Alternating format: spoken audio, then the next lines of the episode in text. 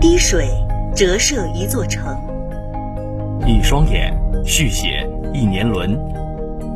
风起云涌，这个世界瞬息万变。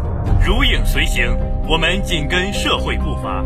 国际国内把握时代脉搏，校园新闻捕捉咫尺光影，新鲜科技探寻前进动力，博论天下，解读世事百态。我们是时间忠实的记录者。我们是南航最明亮的眼睛，我们信奉客观与真实，我们坚守犀利与理性。一花知春，一树知夏，一叶知秋，一雪知冬。热点新闻，实时资讯，尽在时代校园。每周二，我们不见不散。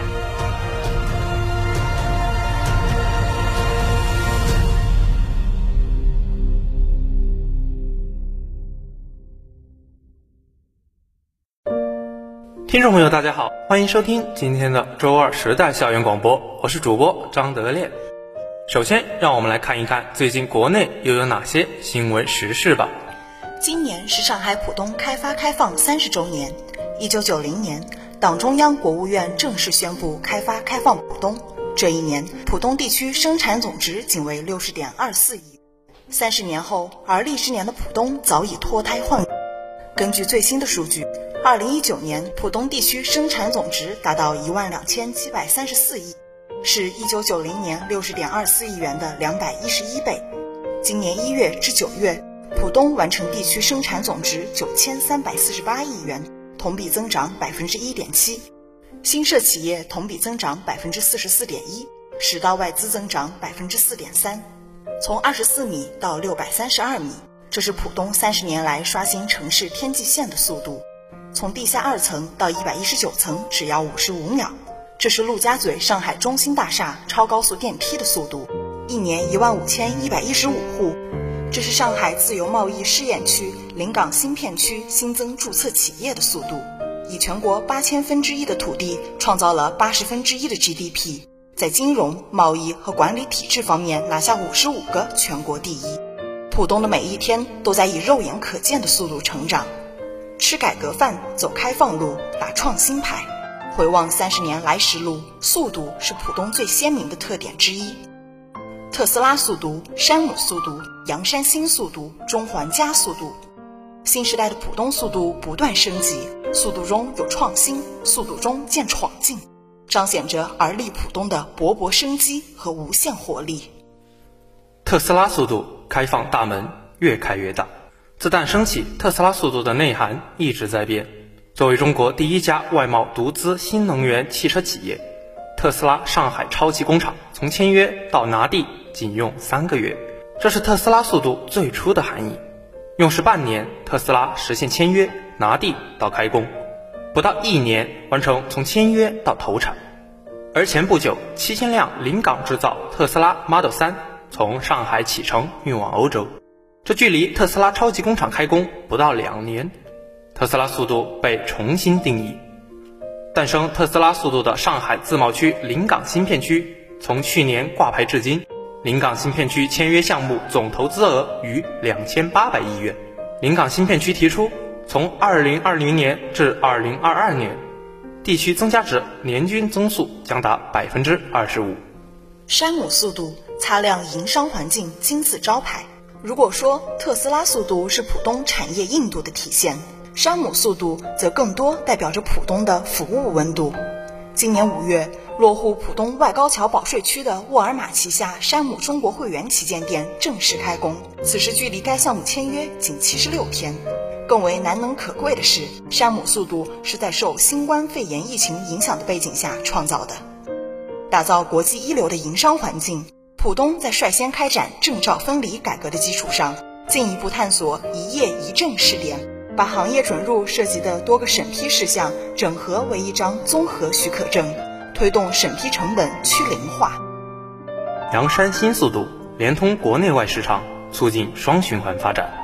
在新冠肺炎疫情给全球航运带来挑战的背景下，十月上海港集装箱吞吐量首次实现单月突破四百万标准箱。以四百二十万标准箱刷新月度历史记录，比七月份刚创下的月度记录多出二十九点七万标准箱，同比增长百分之一十五点七。目前，浦东集聚各类航运企业约八千家。依托洋山港的洋山特殊综合保税区已经封关运作，与临港新片区的特殊经济功能区定位，形成双特合璧格局，争当国内国际双循环发展的枢纽节点。中环加速度，实现倍增计划，助力浦东两万亿元目标。全长约七十公里的上海交通大动脉中环线，其普通段长约二十八点七公里，占到全线的百分之四十一。沿线分布着前滩中央活动区、张江科学城和金桥城市副中心等重点区域。今年七月，浦东新区正式启动金色中环发展带建设，总投资约六千亿元。面向“十四五”，浦东提出全力实施倍增计划，推动浦东经济总量向两万亿元迈进。而金色中环就是浦东倍增计划的重要抓手。十一月。金色中环发展带二十四个重点项目集中开工，涉及商办、教育、基础设施等重点领域，总投资约四百亿元。金色中环发展带建设已驶入快车道。根据国家邮政局监测数据显示，十一月一日至十一日，全国邮政快递企业共处理快件三十九点六五亿件，其中十一月十一日当天共处理快件六点七五亿件，同比增长百分之二十六点一六。再创历史新高。二零二零年是邮政快递业连续第十一次系统组织迎战业务旺季。今年旺季范围是自十一月初至二零二一年春节前夕，期间各电商平台的系列促销活动将带动快递业务量的显著增长。根据预测，双十一期间业务量将达二十九点七亿件，比去年同期增长百分之二十八左右，日均快递业务量达四点九亿件。约是日常业务量的两倍。为全力满足广大人民日益增长的美好生活需要，做好今年的旺季保障工作，邮政快递行业在人员、运力、场地、处理设备、信息系统等方面开展了大量准备工作。国家邮政局提出，坚持全网不瘫痪、重要节点不爆仓、保畅通、保安全、保平稳的两不三保要求不变，错峰发货、均衡推进的核心机制不变。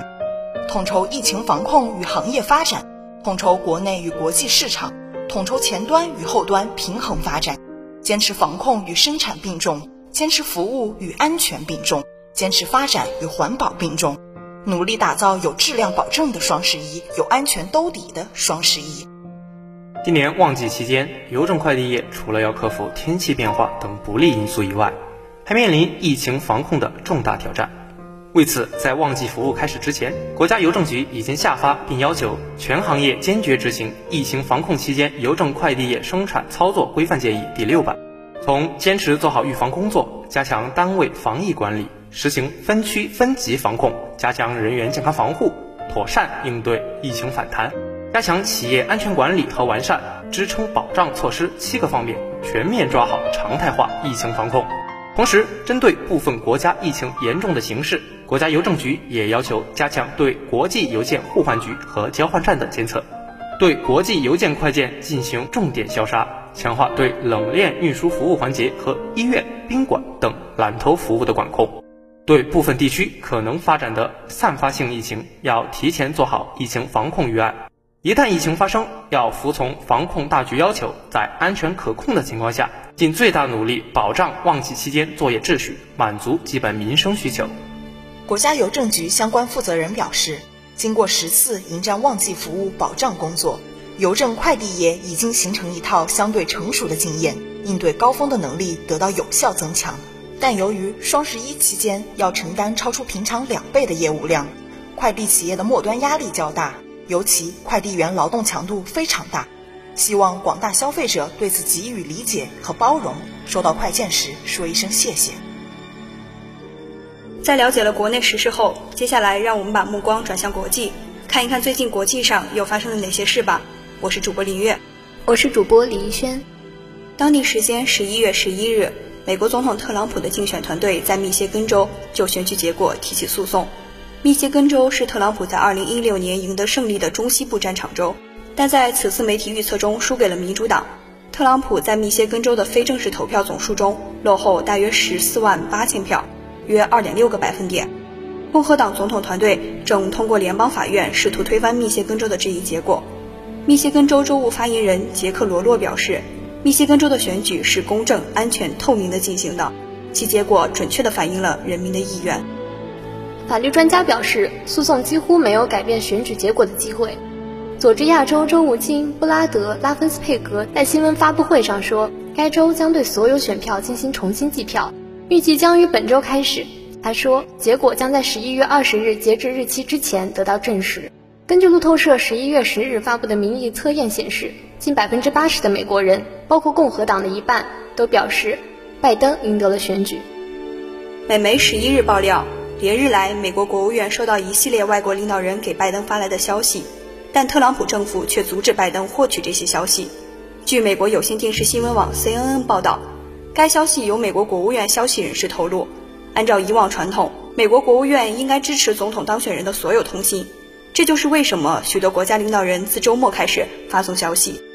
然而，因为特朗普拒绝接受拜登胜选，拜登被禁止获取国务院资源。这使其未收到数十条外界传来的消息。美媒称，拜登团队正在自行与外国政府取得联系。他已与德国总理默克尔、加拿大总理特鲁多等领导人多次通话，但拜登团队并没有获得由美国国务院运营中心提供的后勤服务和翻译支持。不仅如此，拜登方面也被阻止获得与特朗普相同的情报简报。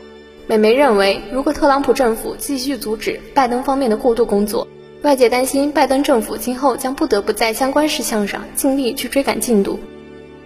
以上就是今天周二时代校园广播中文部分的全部内容了，感谢导播何小雷。接下来欢迎大家继续收听英文部分的内容，让我们下期再见。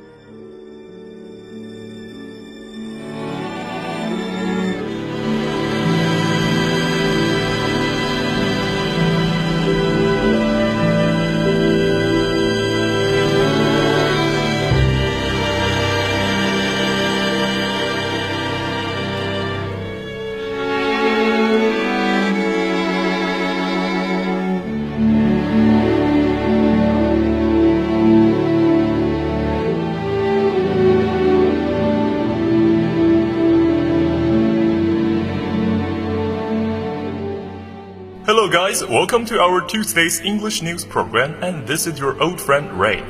And this is Young. Today's first piece of news is Inspection Tour also draws attention to example set by Nantong entrepreneur. President Xi Jinping on Thursday inspected the environmental protection of the Yangtze River during a trip to Nantong, Jiangsu province. Xi also General Secretary of the Communist Party of China Central Committee and Chairman of the Central Military Commission, visited a riverside district that includes 14 kilometers of the Yangtze River bank. He noted that he had been in the district in 1978 and praised local efforts in overhauling the area by turning places that used to be dirty and eyesores into green belts and parks. In 2016, Nantong authorities began to restore the environment of the Riverside district by doing things such as closing 203 small, poorly managed and heavily polluting enterprises and relocating 2,508 homes.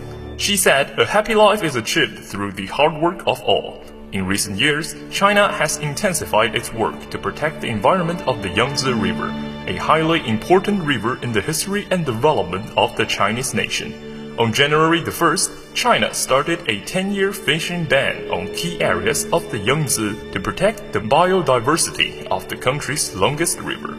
When Xi visited Nantong Museum later on Thursday, he praised Zhang Jian, a late Chinese industrialist, as a model for all Chinese private entrepreneurs.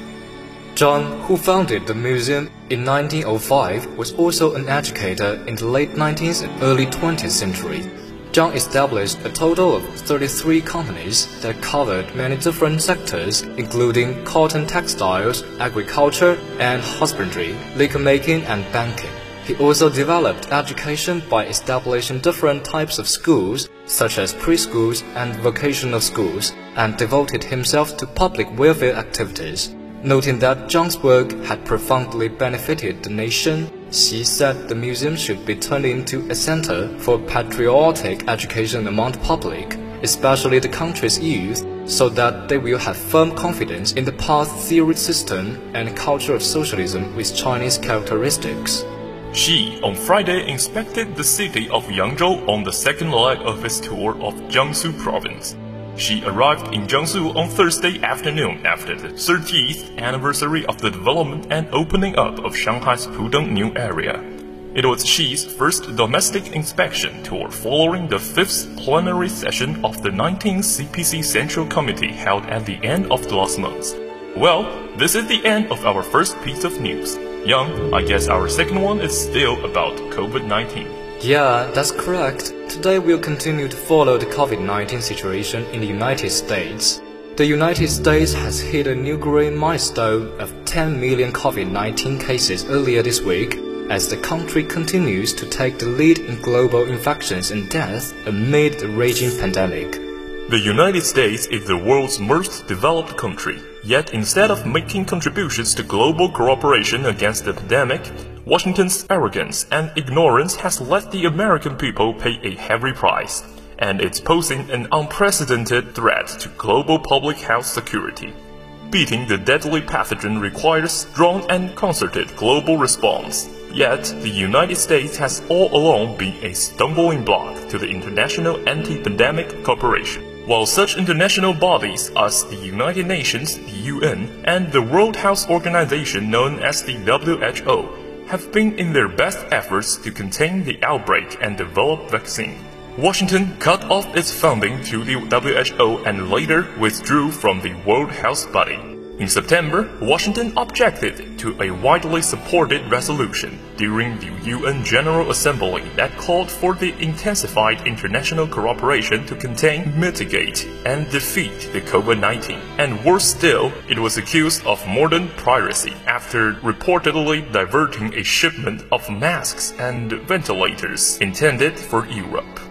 Washington's selfish, anti-science, and anti-intellectual attitude explain why the pandemic has become even deadlier on the US territory, and it's consequently endangering the global health security. In the early days since the outbreak, some US politicians intentionally downplayed the seriousness of the disease, attacking medical professionals like Anthony Fauci director of the U.S. National Institution of Allergy and Infectious Disease, scapegoated the WHO and other countries, and peddled misinformation on mask wearing and social distancing to the American public, leading to a massive outbreak in the United States.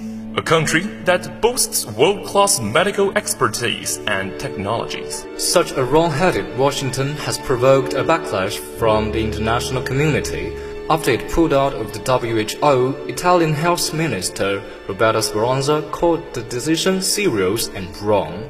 The health crisis has shown that we need a reformed and strong WHO, not a weaker one, he said, and his German counterpart Jens Spahn condemned the setback for international cooperation, saying that more global cooperation, not less, is needed to fight pandemics.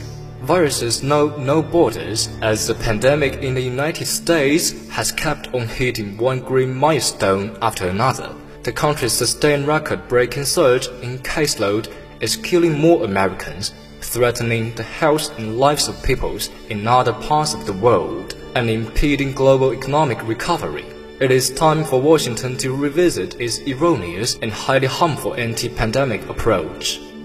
Well, that's all for today's English news program. Thanks to our editor, He Xiaolei. Do remember to wear a mask when you go out. See you guys next week.